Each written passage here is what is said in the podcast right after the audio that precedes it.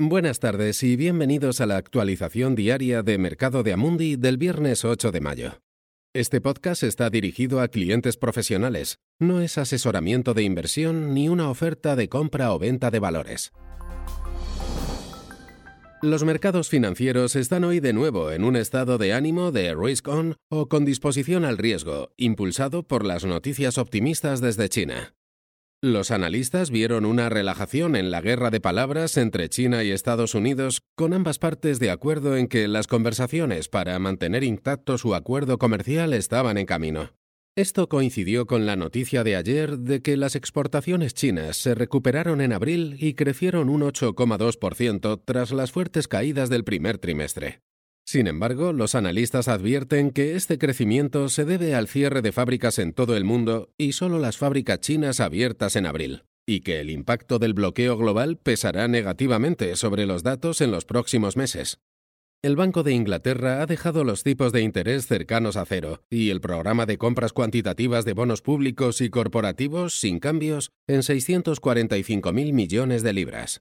Se espera que Reino Unido, donde los mercados están cerrados hoy por festivo, revele cambios incrementales el domingo.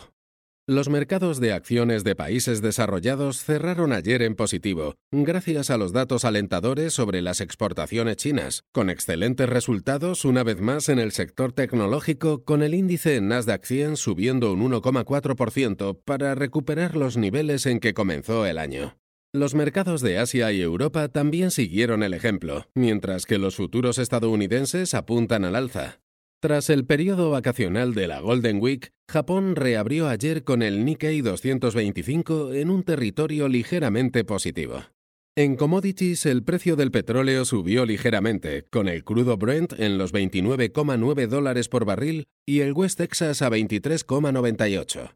En general, se espera que los países europeos puedan reducir gradualmente las restricciones del bloqueo para ayudar a reavivar la actividad económica sin que suponga una segunda ola de contagios. Gracias por escuchar la actualización diaria del mercado de Amundi. Volvemos el lunes. Este material está dirigido únicamente a inversores profesionales, incluidos los intermediarios financieros. No está destinado al público en general. Este material tiene fines informativos únicamente. No es una recomendación, análisis financiero o asesoramiento y no constituye una solicitud, invitación u oferta de compra o venta de ningún valor o servicio. Documento publicado por Amundi, y salvo que se indique lo contrario, son opiniones de Amundi en la fecha de publicación.